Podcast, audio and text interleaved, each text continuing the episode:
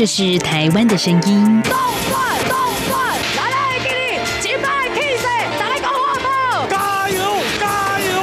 这也是台湾的声音。还有多少声音没有被听见？发噩梦的是遇到自己的朋友、自己一些队友是虐待。未来你打算在台湾定居吗？呃，可以的话当然定居嘛。这边怎么说也是一个民族自由的地方。每个有可能变成了小部分人。你没有公益，你不能维护基本的人权，那你就没有完全的安全。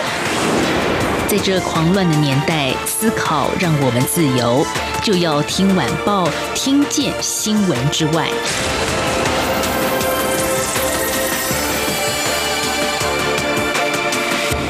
欢迎收听《就有听晚报》，我是宛如。今天是十一月十八号，星期三。在礼拜三的节目，我们通常是邀请的是中正大学犯罪防治学系的戴生峰教授啊。但是呢，今天戴老师不客出席，然后呢，他推荐了一个比他更棒的一个强棒来到我们的节目现场 啊。这个强棒呢，真的是有够强，因为今天要谈的题目有一点严肃。来，我们先介绍好了，就是中正大学犯罪防治学系的马耀忠教授，马老师您好。呃，主持人、各位听众，我第一次上广播节目，有点紧张了，但是也是蛮期待今天的聊天。其实啊，马老师是一个非常风趣的大学教授，而且专长是在法律方面啊。今天针对老师的专长，我觉得啊，有一个题目一定要邀请老师好好的聊一聊，而且呢，这个让宛如非常觉得是不可思议之大吉啊，就是有一个东西，台湾的调查局搞丢了。结果呢，找了一年，最近被媒体曝光，才知道它不见了。好，这什么东西呢？就是六点五公斤的安非他命，也就是毒品。老师，我一看到这个新闻哦，六点五公斤，马上就开始换算一下。天哪，你知道几包米多重吗？六点五公斤，我们家可以吃两年了。啊，不知道，就说这换成米，你就知道多重。的确有这么大的东西，为什么会不见？这过程当中有什么样的瑕疵？现在调查局方面还在调查当中。那我们其实也看到，在呃十一月十五号呢，调查局也发出了新闻稿，针对这个事件做了说明。好，我来稍微念一下这个新闻稿。哎，对，就说呢，本局行业调查处基隆站于去年十一月间遗失。扣案安非他命毒品六点五公斤案，业由本局局长指示成立专案小组调查处理中。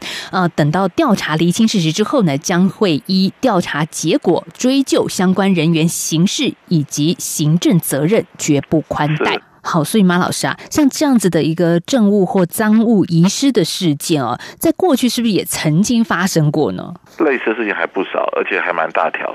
那我记得在二零一二年呢，桃园有个。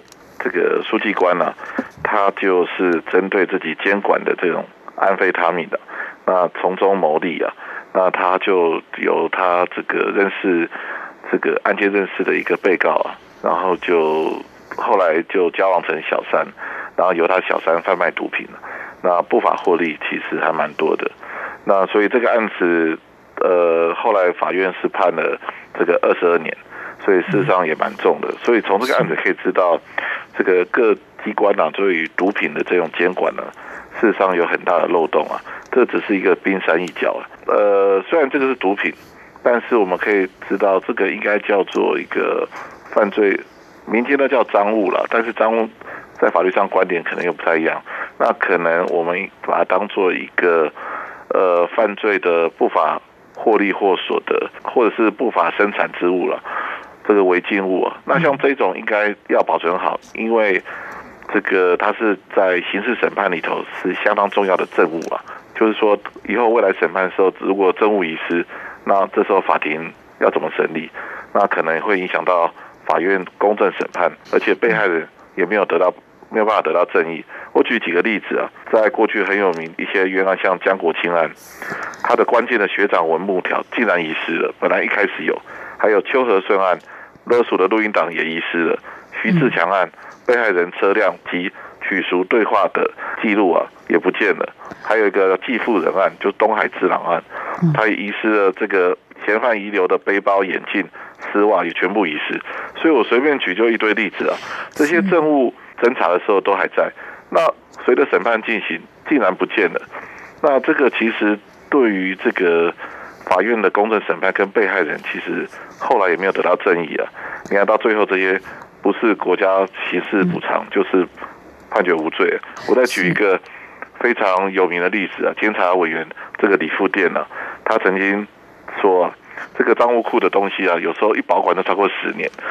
它里头最多是什么？就是吸毒人这个验过的那个尿啊，就是他验尿才知道有没有毒品反应嘛。很多尿都留了十年嘛留了十年以上，你知道尿本来应该正常颜色，我是不是现在应该是没有？哎，播的时候可能在吃饭，那这一段都跳过了，有点半，就是说变成酱油色啦。过了十年，你们去做个实验啦。这有些证物就是不是不见，而变成变质。所以你有没有想过，这个问题是很全面的？所以，就所以这个关键证物的保存，它应该也要很专业、很严谨的嘛，因为它一不留心，可能就会造成冤假错案啊。是是是，像老师刚刚提到的邱和顺案哦，对啊这个人他现在还在监狱里面，刚过他六十大寿。而且啊他这个已经定验了。对，然后现在他除了总统特色没有其他路，所以呢，这个到底他能不能那么幸运逃过一劫，这个还未知。万一他是真的被冤枉的怎么办？但是他的关键证物确实不见了。您这个关键证物不见，难道就这样子就说哦不见了吗？那接下来 就说对于当事人啊，假设我是被冤枉的，那那能找谁去投诉或者是求偿呢？现在问题，我举个你，最近频繁的那个谢志宏案，刚才哦我也提过嘛。对，就是他的关键证物在归仁件分局啊，嗯因为那个林志峰检察官的努力啊，所以嗯呢，那个关键证物找到让他平反，所以有时候证据哦传递的过程中哦，有些人是可能是。呃，有意无意的隐匿啊，因为可能对被告有利的证据就会呃暂时放在自己的抽屉。那这种状况下，那可能会造成一些冤案的、就像最近平反这个谢志宏这个案子啊，那他也是关键证据的出现，然后才平反，他是很幸运的。第一个，他没被枪决，这个是最幸，他在枪决之前平反，嗯，那找到他的关键证据啊。那所以呢，这个问题会影响到很多冤假错案啊。就是说，如果证据保管不严谨，其实最重要的还是被害人的权益怎么办？他明明自己被害，因为证据的灭失，然后法官可能就因为这样子无罪推定，判决无罪也是有可能。嗯，尤其是我们现在刑事诉讼法都要求卷证并送啊，就是卷宗跟证物都要送到法庭。那你卷宗证物都不见，你要怎么去跟当事人交互诘问呢、所以这个问题其实是很大的啊、就是说对于现在的这种呃刑事证据或赃物在保管上的问题啊，这个已经几十年已经是老问题了。像江国庆不幸就被枪决了。对对对，如果他对嗯他就来不及了。对于当事人来说，这是完全的权利不平等啊！因为我并不知道嗯到底呃，警方或检方掌控多少证据，会不会有隐匿，或者是故意弄不见或不小心弄不见的问题。所以这个问题要解决啊。嗯，这些例子就知道，我们台湾现在目前有关那个刑事证据和赃物保管上，确实出了很大的问题啊。那接下来亡羊补牢，我们就只能想想看，未来要怎么样避免这种事情发生嘛。刚刚老师你也提到，二零一二年有一个桃园的书记官，他把毒品有点像调包的方式哦，是。就五公斤的安毒呢，用冰糖来取代。嗯，这的确啊，这看起来冰糖跟安毒哈，我嗯其实没有太多经验，老师经验比较多了哈，就是他是是是是好是，冰冰沙喝很多了。哦，好 是。好，就是可能大家肉眼看也不是很明白到底是安毒还是冰糖的话，嗯那再加上我看到呃过去的这个报道是说，因为呢赃物库销毁毒品之前也没有确实的查验，嗯所以呃用这样的调包方式，只针对外观清点啦，还有数量公斤数清点的话，嗯是不会知道有人调包的。如果真的就是坚守自盗有不轨的意图的话，说实在的，保管赃物的人岂不是就赚翻了吗？是啊，在这个非常松散的一个体制之下，那确实很容易上下其手啊。嗯因为赃物库保管哦，很最早以前替代役役男，就是就是公务机关谁不想做的事情就丢给替代役男，哦那接下来呢就丢给。表现不太好的书记官了、可能 也不能解聘他吧，就素质也不太好，所以你可以知道，我国家把最重要的东西给素质比较差的人去管理，当然会出问题啊。嗯那公务机关就是长官的心态也是，只要没有出问题，他就不会去追究得过且过的心态之下，嗯那长久起来也累积了一些问题。那这个问题一直到重大事件发生，就刚才我讲的书记官倒卖毒品，或者是一些冤案的发生，那民间团体的这种反应呢、那才才才慢慢，监察院其实也扮演重要角色，他写了好几份监察报告，而且我也都看过了。那最新的也是最近才出了一本，那也是检讨这个问题啊。嗯然后再来就是法务部也委托了这个教授啊去做这个计划，在十二月也会发表。所以那么多这种状况来看呢，法务部确实很重视这个刑事案件这个赃物政物的保管了、可是你想想看，现在已经二零二零年了，对，这个几十年下来，现在才开始重视啊。那很多都是真的要发生重大事件，像江国庆案，嗯，大家才会重视，像书记官倒买，或者是现在这个调查局的事件哦，这个对。其实也是牵涉到赃物保管的问题。就是搞丢六点五公斤的啊。最近的这个案件，嗯，哦，那么大包会搞丢，其实等一下可以平息一下，要怎么去改善呢、是我还想说，等一下可以平息一下，怎么把六点五公斤的东西搞消失，这可能如果自己食食用的话，可能早就挂掉了，太多六点五公斤，这个其实也不容易自己消化。那这个其实它是那个基隆那个调查站那边，它是针对邮包毒品，所以那是邮包，就是包裹了所有的包裹，国外货柜航空的包裹。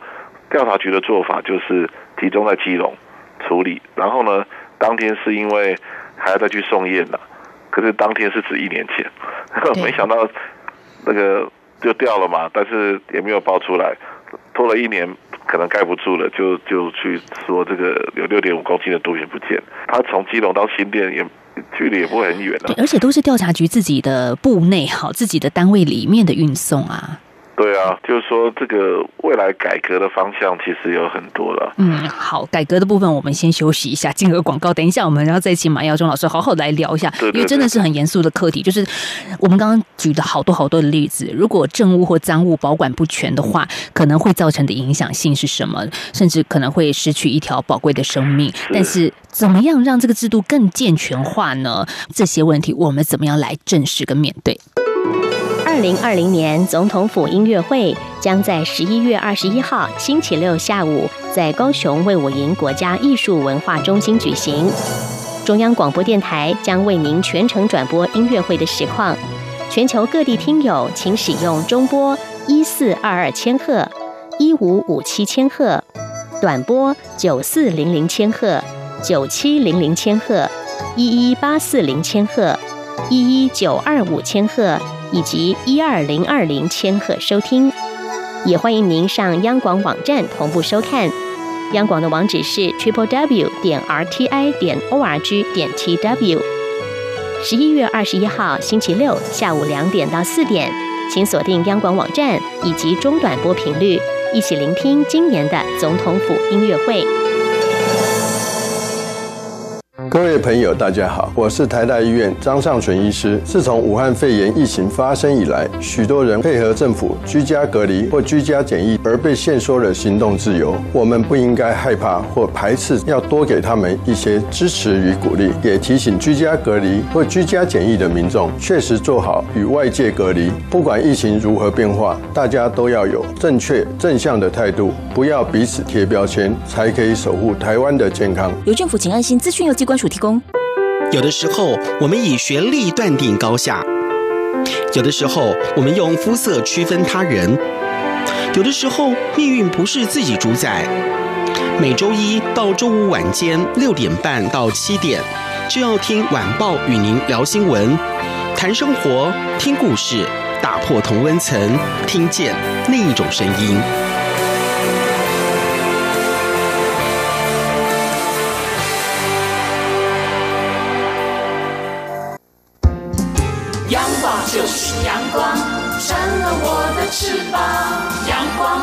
是阳光，人民自由飞翔。阳光就是阳光，世界在我肩膀。阳光是你，是我生命的翅膀。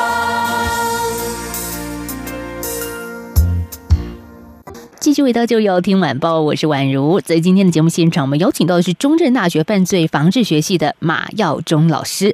好，马老师，接下来我们要谈一个这个正题了，就是台湾目前的政务跟赃物的保管机制。呃，现在呢，您刚刚也说到，这个是有很多的缺书啦，就是漏洞所在。那到底要怎么样来进行呢？真的可以去呃好好的把它给制度化吗？基本上这个问题哦，我们可以从原因找到对策嘛，对症下药。从那个摆了超过十年以上的那些变质的这种证物或赃物，那要怎么处理是一条线嘛。那另外一个就是像倒卖的问题，或者是调查局送验的过程的问题。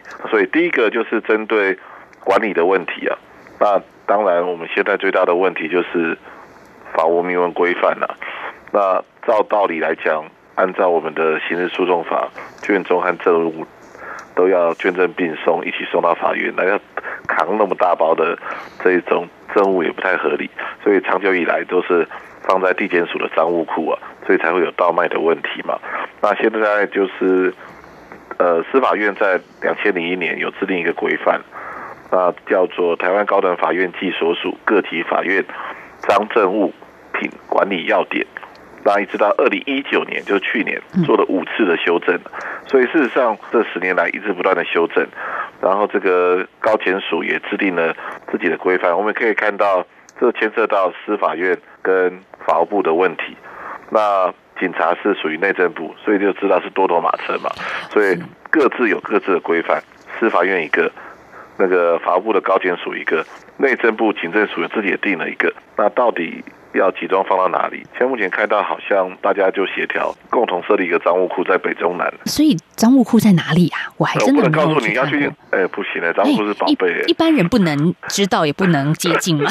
有啦，有地址，我私下赖给你啦。好的，有地址，有地址，北中南都有。而且我看一下还蛮漂亮，北中南都有，就最近才弄好的。然后那个场地也很大。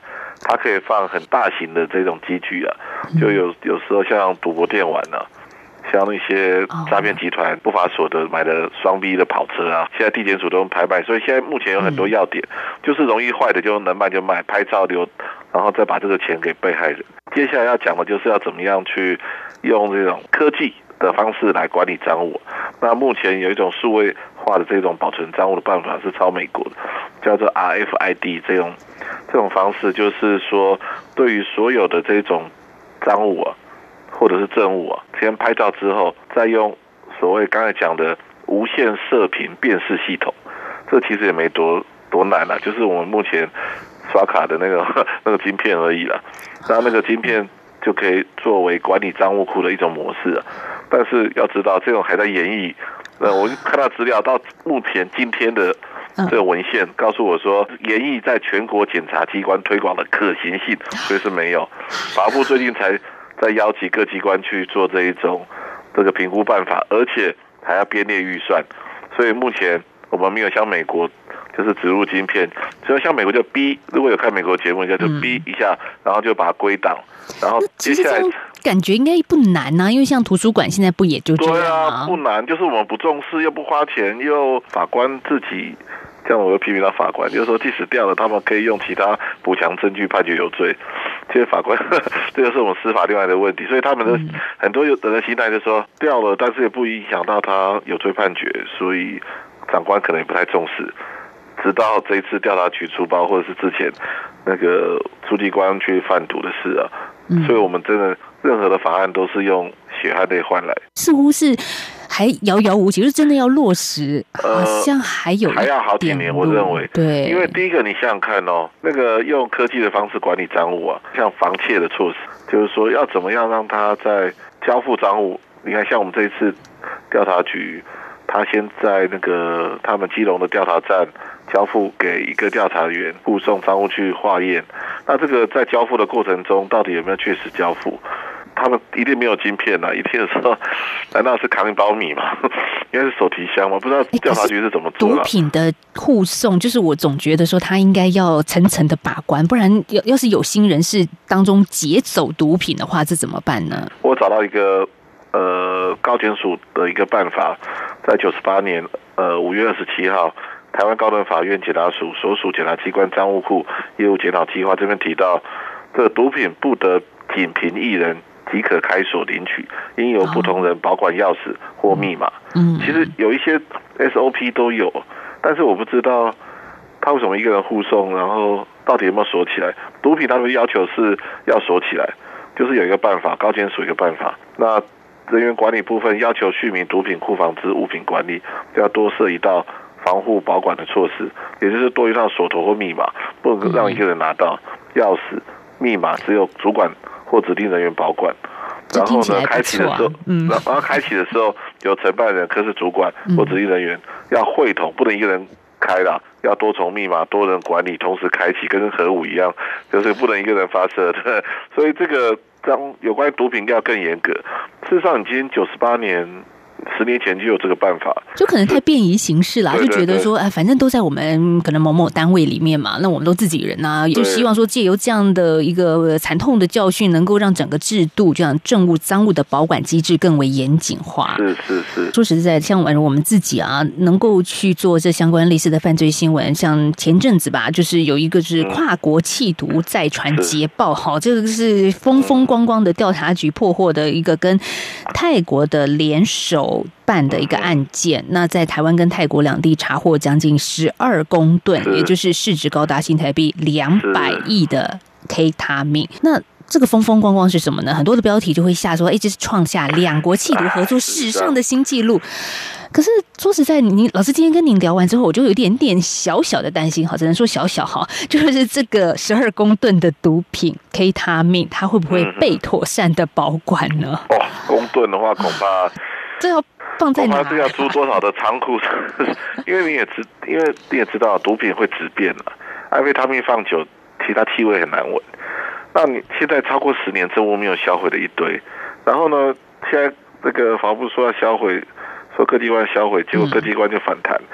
他说每个地方做的做法不一样，最后原因既然是不能销毁，就是因为做法不一样，所以现在很多机关还是有很多十年以上的这种赃物证物。你看毒品放了十年会质变，甚至我在怀疑会不会有危险，那些气味啊，像一些这个安非他命放太久。这个期限过了，其实味道很重啊。政务的保管机制上，真的现在有很多的学者专家在做研究嘛。那老师刚刚也稍稍透露了一下，十二月会有一个最新的报告出炉，这是法务部所委托的。对的，停掉计划十二月十五号在司法官学院，因为我也会去。就是你要把旧的清掉，也是一个浩大的工程啊。而且清掉有些案件，事实上超过十年没结案的也很多、啊。你清掉之前要怎么去处理？那这时候。呃，在二零一九年，其实就刚才我讲了，这个高检署有核定一个办法，要清理超过十年的赃物、证物销毁及保管情形，专案清查。那这个要建立一个统一规范哦。但是呢，法务部有一些机关从二零一六年到二零一九年都持反对的立场。那反对有三个理由。第一个理由是，他说各机关已经就证物保管的方法、程序有相关的规范。第二个。刑事案件的证物种类太多，有的是尿，有的是刀械，有的是毒品，有的是重贵金属，有的是电玩，所以它性质不同，很难定统一规范，会有争议。第三个，各机关的保管保存，他说自己认为已经很完善了，可以互相参酌，所以结论就是 no，就是超过十年的还不知道怎么清理。现在国外的做法，其实我们台湾科技那么进步，很简单，他就是用拍照比对。只要是能够证明是同一性就好了。例如，我们已经有请人送验，然后呢，确定他的毒品反应，然后拍照，然后再加一箱晶片，然后就有留存。不管这个案件多久才结案，或者是要再审，这这东西都不会掉啊。嗯。所以法务部这时候他其实有建立这个证证据监管及判决确定后是政务保管制度。那他这个已建立这个证物保管连续性及完整性，他其实在二零一八年十二月二十八号，其实已经有这些办法了。就是说，他的做法是，这个先请这个物品拍照并比对实物是否相符，但要很多人共同去看啊。就是同一性的话，将照片存档，在案件起诉时到法院，那法院承办人就以存档的照片，呃，然后比对。移送法院的证物的一致性，所以就是说到时候就直接用数位化像我们法院，其实你有去看开庭，他们现在都把卷证数位化，投影在大荧幕上，不像不像以前哦，就是这个自己检察官拿着一张纸说这个就是，他们都会投影，所以这个其实对于案件确定后执行时，再再次存档的证物的照片加以核对啊，那确认有相同性之后，再加上这刚才讲的这种。科技的技术管理赃物，事实上这赃物保管就不是问题啊。那你确定是同一性，那原来的就可以销毁了。所以我觉得把它分类之后，把它类型化，那在保管赃物上，其实你可以要多久就多久，因为它已经拍照存档，对，也是微化了，对。而且有个条码逼一下，有学者提出来是用区块链的模式建构。那个赃物保管，就像你刚才讲的，未来可能无人商店，每个商品都有条码，就是你今天每个人都有一个代码，你跟这个物品接触之后，就自动云端计算。那这个其实赃物也可以用区块链的概念、科技的概念，就是像我们现在推推动这一种这个金融科技了，以后可能都不用带钱包，就可以去。那在我们的司法单位，譬如说赃物库的管理，就更显得不难了吧？其实科技上真的不难，但是我们的大头就是长官，他们关心的是，哦不，这样比较没有看到政绩的一些政策，可能就被忽略了。对对对，他基本上就像我讲的，面试又怎么样？法官就说其他不讲证据要判决有罪啊。但是随着这个媒体的注意，或者是我们刑事审判的公正性的要求，嗯，很多法官倒过来直接判决无罪。受伤的又变成被害人，对，所以你不管怎么做都要把它做好了。就是你被害人的人权的保障，你因为证据不足判决无罪，那其实对我们法院司法公正，我们再怎么做，我们弄那个国民法官，或是要朝向什么司法为民，最重要最基本的政务保全都没做好，那你要怎么去做一个公平公正的审判？这其实司法院要去注意到这个问题，直接做。勾稽比对一条一条龙式的管理，其实我觉得很容易啊，这个看起来不难，但是就是要不要做啊？因为它牵涉到三个单位，内政部对不对？司法院还有法务部，他们三个都有自己的大头，到底要听谁的？